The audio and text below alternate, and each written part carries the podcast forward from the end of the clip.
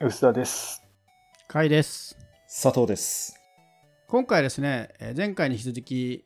お越しいただいているゲストの佐藤さんにですね、ちょっといろいろ佐藤さんとは何者かっていうお話をお伺いしていきたいと思いまして、ちょっと一回待たせての自己紹介ですが、佐藤さん自己紹介お願いしていいですか？はい、ありがとうございます。謎の佐藤会ですが、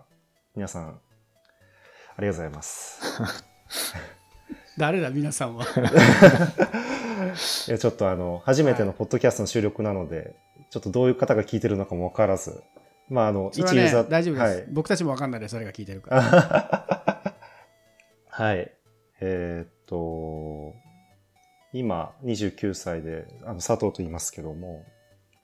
甲斐さんと、えーっと、独立される前、2年前まで、まあ、4年間ぐらい、ハードウェアの、えーっと、企画だったりとか、開発だったりとか、まあ、量産している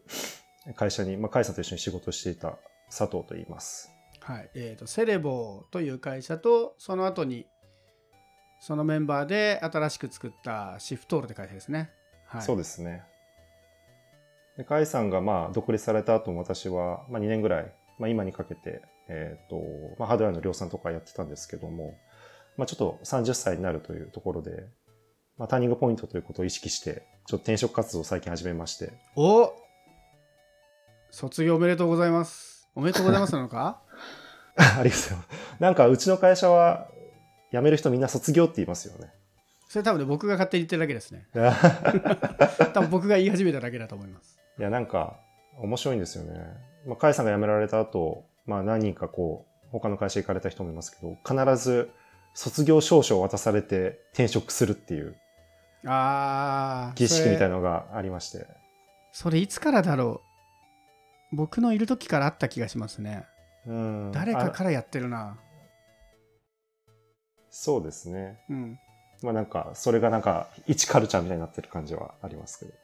まあでも今時の会社もね、結構辞めて関係が終わるってよりも、辞めてから他の会社行って、ね、元いた会社といろいろ仕事したりとか、そういうことも多いから、あんまり関係性が切れるというよりはね、卒業ぐらいの温度感の方が、まあ今時、特にスタートアップなんか今時感はあるはありますけどね。ありますね。え、次はもう決まってるんですか？えー、決まっておりますが、おお ちょっと、詳細はまだね、会社入ってるなわけでもないので、ね。控えとこうと思います。はい、そうですね。入る前からね、いやー、好き勝手語って、もしょうがないですからね。この会社入るんだぞとはちょっとなかなか言えないので。なるほどじゃあせっかくなんで、昔の思い出話でも振り返りますか。思い出話ですか？うん、そもそも佐藤さんは何をしてた人なんですか？一番最初は。社会人になる時の。そうですね。まあ社会人になった時は、あのーこれもベンチャー企業なんですけど、歯医者に、えっ、と、新、えー歯科業界の、まあ、あの、ベンチャー企業にいまして、へあの、新、あの、歯でも、あの、新美歯科とか、はいはいけあの、なんていうんですかね、予防歯科とか、まあ、そういったメニューを取り扱うブランド、まあ、ホワイトエッセンスってブランドを持ってる会社の、まあ、事業会社にいまして、まあ、そこってそのブランドを歯医者さんに対してこうフランチャイズで導入してもらう。へえ。で、まあ、そのホワイトエッセンスってブランドを知った人に対して、まあ、その、い加盟してる委員にこう、送客する。ので、まあ、いわゆるこう、なんていうんですかね、コンビニみたいなもんですね。フランチャイズ的に増やしていくそうです。あの、あくまでフランチャイズ本部なので、一応直営店もありますけど、ほとんどが、あの、加盟、加盟員ですね。歯科医なので。これはなんかそういう薬とかを持ってるってことですか？専用の。そうですね。OEM でもた、えーそ私が在籍した時は作ってましたし、まあ、自社でも作る動きはありましたね。歯のホワイトニング剤とかも。はい。あこのブランドに加入すると、そのホワイトニング剤とかを提供が受けられて、お客さんに対して、そういうホワイトニングとかできる。えー歯医者さんとしては。あ、そうですね。そうです、そうです、そうです。うん、で、ブランドもあるんで、まあ、送客とかもしてくれるし、そうね。ちはホワイトエッセンス対応歯科ですみたいなことができるみたいなあ、そうなんですよ感じですか。へーすごい、知らない業界すぎて面白いわ。そうなんです。そこにまあ、10ヶ月ぐらいですかね、いたんですけど、結構短い。あ短かったですね。なんか、やっぱその、新しい業界で面白いなっていうところと、なんか、まあ、フランチャイズ加盟してもらうためのこう法人営業だったりとか、あるいは、フランチャ、えっ、と、ホワイトエッセンスというブランドに興味持ってもらって、まあ、送客する、まあ、マーケティングみたいなとこ、側面もあれば、えっ、と、まあ、自社でこう、いろいろこう、ホワイトニング剤だったりとか、商品開発するってメーカーの側面もいろいろあるので、なんかいろんなこと経験積めそうだなって思って入ったんですけど、肝心のあんまりその時は女性の美とか、歯の健康とか、そこまであんまりか興味関心が薄くてですね。う ん根本的に一番大事なんじゃないですか普通新卒にとっては。そうなんです。ちょっと事業的な目的のところに対してなかになかなかこう気持ちがコミットしていかなくて、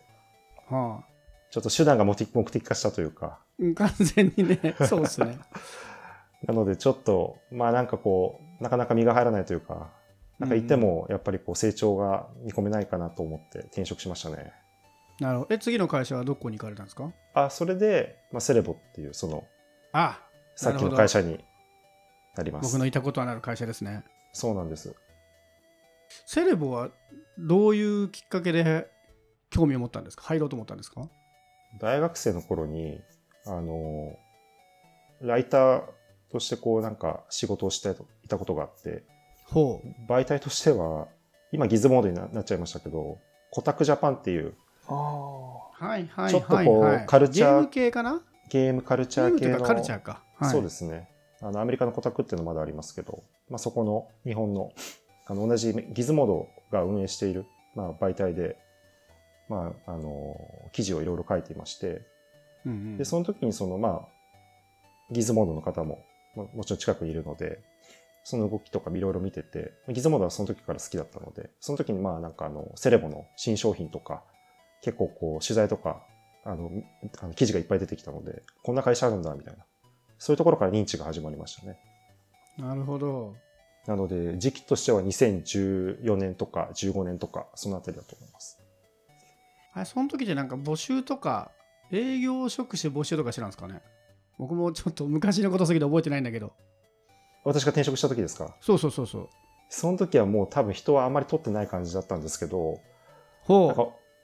かあの転職活動をした時に、まあやっぱ好きなことというか、好きなこう、領域でやりたいなと。要は関心のあるところでやりたいなところで、まあ過去のこう、思い出とか、記憶を遡った時に、あ、セレボって会社あったなと思って。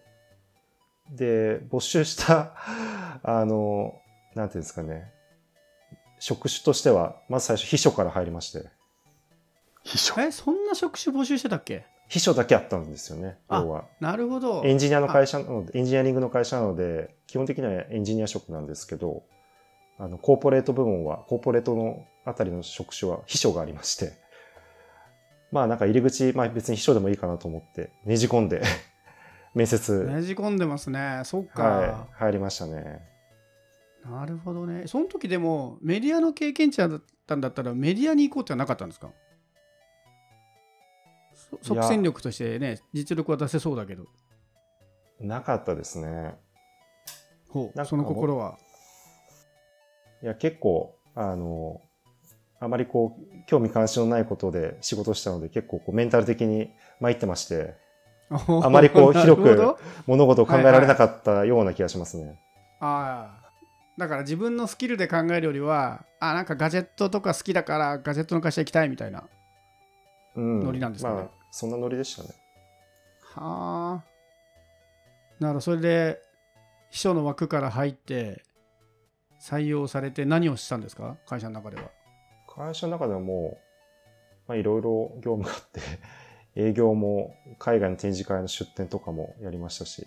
海外の代理店の開拓もやりましたし、まあなんか営業系の仕事をメインにやってましたね。逆に秘書の仕事ってあったんですか？いやえっとね、あったんですよ。その当時の困困りごととして、代表のやることが多すぎて、あのスケジュールを把握しきれないから、とりあえず1人専属で1つけて、秘書に聞いたら全部が分かる状態作ろうっていうのはあったんですよね。なるほど。だからもう、外とのやり取りとかも全部一緒に入ってもらって、カレンダーとかは全部その人にメンテしてもらうことを意識してたんだけど、全然違う人が来たっていうことですね、当時。でも秘書っぽい人さ2人ぐらいいますよね。いいましたよね。専属でちゃんとっていうのはその秘書っぽい人もいたんだけどいろんな仕事他にもやってたからいわゆる本当秘書というかねあの社長の行動を全部把握してるみたいな人つけましょうっていうタイミングがあった気がするな僕も結構昔なの覚えてないですけどうんうんうんうん。なるほど。で入ってみてどうでした？まだ現役社員としては言いにくいかもしれないですけどいや、めちゃくちゃ楽しかったですね。おおなんか、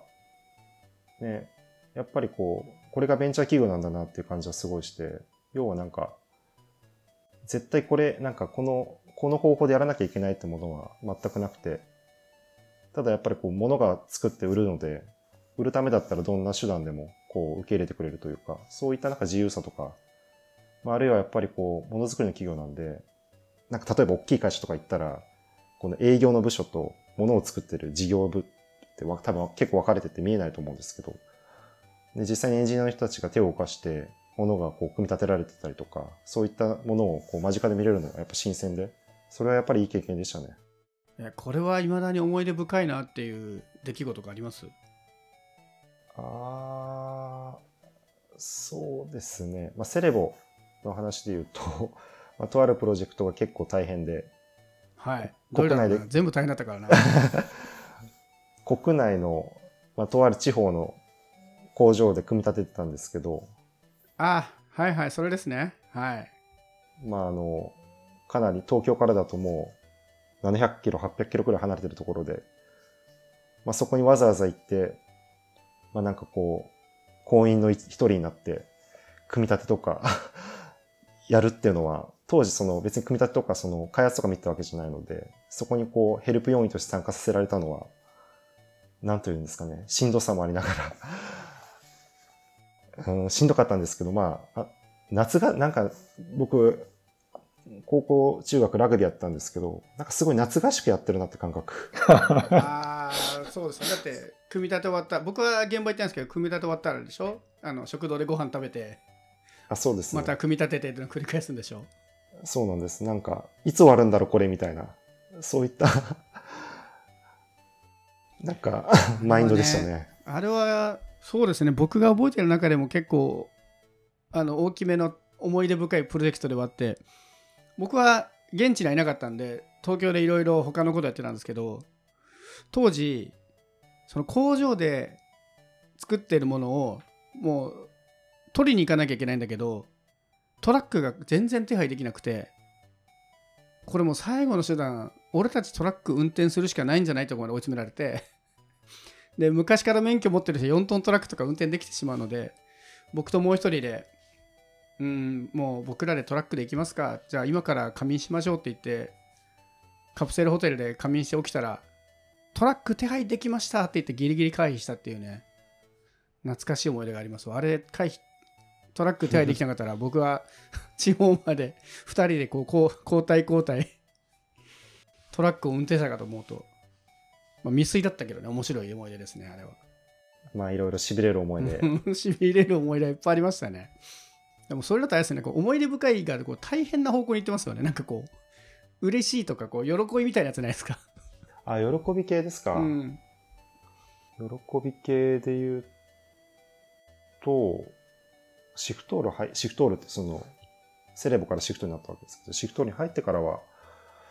いくつかありましたけど、やっぱり一番思い出に残っているのは、そうですね。えー、ちょっと待ってくださいね。喜び系？喜びがないみたいじゃないですかこれねいや、なんか、大丈夫ですか？いや、喜びありますよ。円満に退職できますか？あ、円満に退職できます、できます。なんていうんですかね、そのなんか辛さも含めて喜びなんですよね。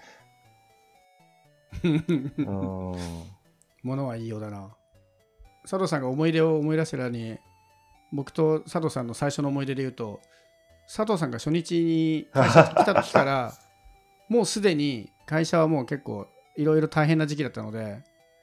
とある部品がどうしても入手したいんだけどどこにもないって話になってでちょうどいいとこにこう新しい新人が来たのでもうみんな忙しかったのでちょっとこの部品ウェブサイトを片っ端から当たって探してきてくんないっていうオーダーを投げっぱなして普通にないんですよ。どこ調べても検索では。でも検索でなら当たり前だからありそうな会社片っ端から電話してくれって言って電話してもらいでなんとかその部品があるんだけど今日中に手に入れたいから取りに行っていいですかっていうとこまで交渉をお願いして入ってきた新卒にいきなりじゃあこの工場取りに行ってってこう手配から全部お願いするっていうですね。電話からまるっと全部投げっぱなしてで電話で見つけてじゃあ取りに行くのもやってきてっていうところも全部含めてやるという、ままあ、なかなかの OJT でしたねねあれは OJT。うん。洗礼洗礼というかそうですね。いや、あれは良かったな。うん、よかったんだいや、楽しかったですもん。ちょっと普通じゃないですけどねなんかこうね、仕事あいきなり与えられたっていうこの嬉しさがやっぱりありましたね。まあ一応ねあの僕らもまあ無茶ぶりは無茶ぶりなんですけど面談してる時からそういうことが好きそうだなみたいな話でちょっと盛り上がったとこもあるんで多分こうきっとこれ彼ならそういうの面白がってやってくれそうかなみたいな甘い期待もあってお願いしたところあったんですけどね、ああ、そうだったんでうん。すね、。人によってはこれいきなり初日だったら多分ねもうやめますって言いかねない 可能性もあるようなオーダーではあるんで。いや、面談もすごかったですよね。あれも雑な面談でしたね最後に代表面談、形式的なのをやったんです。形式というか、もう多分私の採用決まってた上でやったと思うんですけど、まあ、代表の、まあ、岩佐って人がつけてる、あの、えーと腕時計を外して、ちょっとこれを見てもらって、30秒間見てもらって、で、そこの、君の持ってる PC をそこの大きいディスプレイにつないで、300字でレビューしてよっ。書かレビューをその場で公開処刑で書かせるっていう。ね、あれはね、一応ね、あれね、元のアイディアは僕なんですよ。え、そうだったんですか、あのね、そのライターだったりとか、まあ、いろんな他のエンジニアもそうなんですけど、エンジニアってある程度、職務経歴書でスペック読めるんですよね。だけど、ライターとかって、その本当にどんだけ書けるか分かんないから、うんまあ、宿題とかは出して、ちょっと様子を見た方がいいんじゃないですかみたいな僕から言ってたんですよ。なるほど。ただそれをまさかあの場でリアルタイムに このガジェットについてかけてやるとは思わなかった。それはさすがにちょっと無理があるんじゃないのって思ったんですけど、いや、一瞬心拍数上がりましたからね。ね、あれはちょっと当時アプローチみんなつけたらやばいことになってましたね。あちなみにつけていたのは、まあ中国の EC サイト、アリエクスプレスで買った、あの、腕時計だったっていうオチですね。なんとも言えないです、そう、すごいね、面接でしたけど、ただまあ、こういう無茶ぶりでも結構頑張るタイプだなみたいなのは、それが狙いだったわけじゃないけど、結果としてあったんで、まあちょっと多少無茶ぶりなね、入社早々お願いしましたけど、そしてなんか思い出しました？佐藤あさん。のも良き思い出。う、思い出しましたよ。お、なんだろいや、もうこれ、あの、一番のね、良かった思い出って言ったらこれしかなくて、う。お。これ、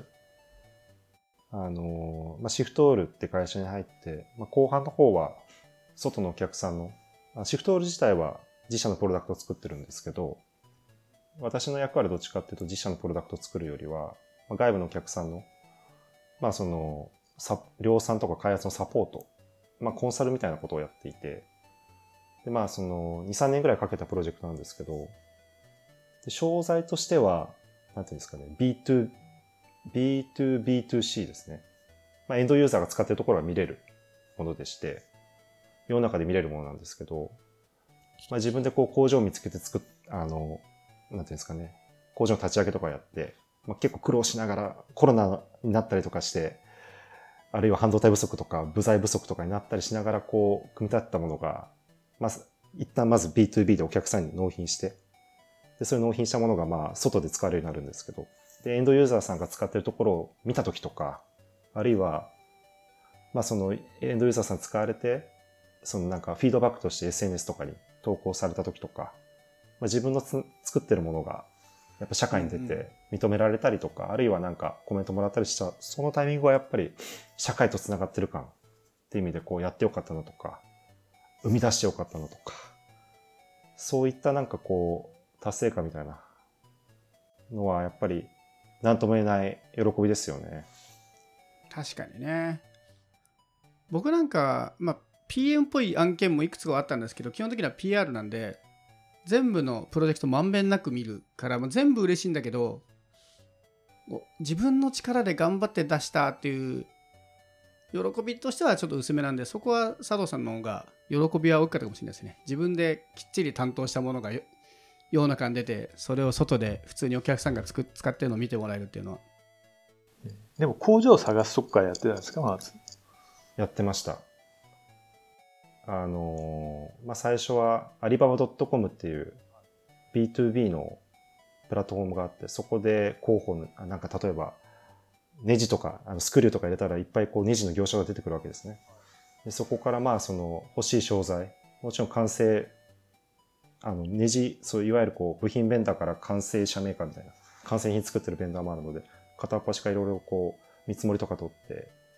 で、まあ、サンプル仕入れて、で、仕入れて、まあ、機能とかはもちろん確認しますけど、量産するにあたっては、まあ、どういうとこ気をつけたらいいのとか、そういうところを、まあ、エンジニアの人と、こう、見てもらって、膝つき合わせながら、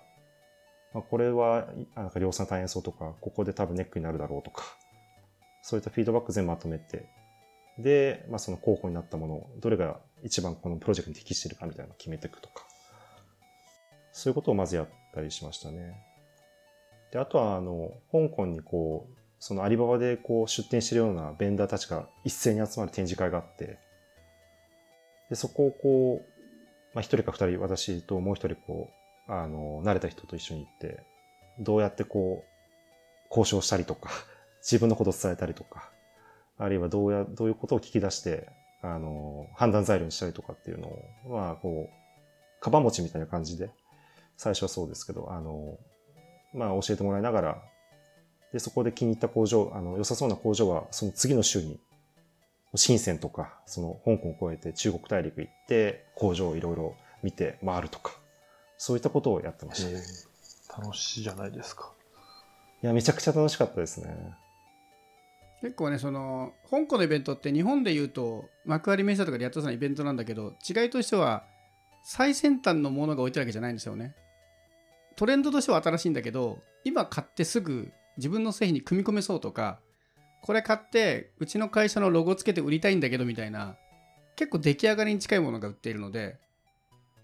割とそこにみんな行ってうちはこういうのを作りたいんだけど今ここにあるロボット掃除機にこういう機能つけられないみたいな相談するとかうちのロゴ入れて1万台だったらいくらみたいなね。まさに。そういう仕入れみたいな感じでいくあ、ので。そうですね。仕入れに近いですね。なので、きよく、きなんかあの、日本人っていうと、あなんていうんですかね、ダイソーの人ですかとか、うんうんうん。例え例えばですけど、そのいわゆるこう OEM、ODM ベンダーを使う、まあ、あの、大手日本企業の人ですかとかっていうのはよく聞かれますね。あと私が言ってた2018年とか19年のタイミング、コロナ前とかは、あの、クラウドファンディングとかも活発になるタイミングだったので、結構そのクラファンの商材目当てで来てる人とか、はい。やっぱ増えてる印象はありましたね。そう僕ね一回取材で行ったことあるんですけど取材でカメラでパシャパシャ撮ってたらもうすごいこうブースの人から嫌がられて「いやいやごめん俺取材で来てるんだよね」みたいなことでプレス見せたら「お前日本人かよだったらいっぱい写真撮って帰れ」って言われてどういう どういうことだろうこれはって思いながら。それがね一つじゃなかったんですよね。いろんなブースで言われるなんか日本人だったら全然いいよって言われるっていうね。ああ、なんか同業者だと思われたんですかね。うん、そう。で日本からは多分仕入れに来る人が多いっていうのがあるんでしょうね。その見て盗むよりはちゃんと買ってくれそうというかもっと日本でどんどんアピールしてくれみたいなそのあたりもちょっとね面白かったですけど。じゃあそういった経験を生かして今度は新しい職場に行かれると。これはいいんですか？辞めた理由とか聞いちゃってもいいんですか？やめた理由は聞かないでください。あの別になんかネガティブでもないんですけど、おう。まあ、なんかこう、やっぱり、なんていうんですかね、組織の規模も小さいので、なんていうんですかね、やってることも手広いんですよね。なのでもう少しこう、専門、専門性じゃないですけど、違う領域で、あるいはちゃんとこう、まあ組織もそこそこし、まあ整ってるっていうとあれですけど、まあなんか違う領域で、違う領域とか違う組織でこう、学ん学んでみたいなって気持ちがやっぱり高まってきた感じはあります。あなるほどまあ、よくも悪くもそのジェネラリストというか何でもできる人みたいな仕事のスタイルからもう少し専門職的にやってみたいみたいなことなんですかね。そうですね。なんか、そこまでスペシャリストにこだわってるわけではないですけど、まあなんかシフトールのやり方も、なんか製造業のやり方の一つでしかないので、他の、いろいろ迷ってるところではありますけど、なんか他の会社もなんか違うやり方してるはずだから、まあなんかそのやり方を学んでみたいなとか、そういったちょっと外を、なんていうんですかね、ちょっと巣立った子供みたいになってますけど、巣立つ前の 自我をこう得た子供みたいになってますけど、なんかこうやっぱ違うね、視点でこう物事を見れるようにもなりたいなっていうとこもあって、転職を決めました。なるほど。でも新天地も決まり、そうですね。素晴らしいですね。じゃあ新天地でいろいろ明らかに出るできることがオープンできる話ができたらまた新天地情報を伝えに出ていただくということではい。楽しみにしてます。はいじゃあ卒業おめでとうございますおめでとうございます。ありがとうございます。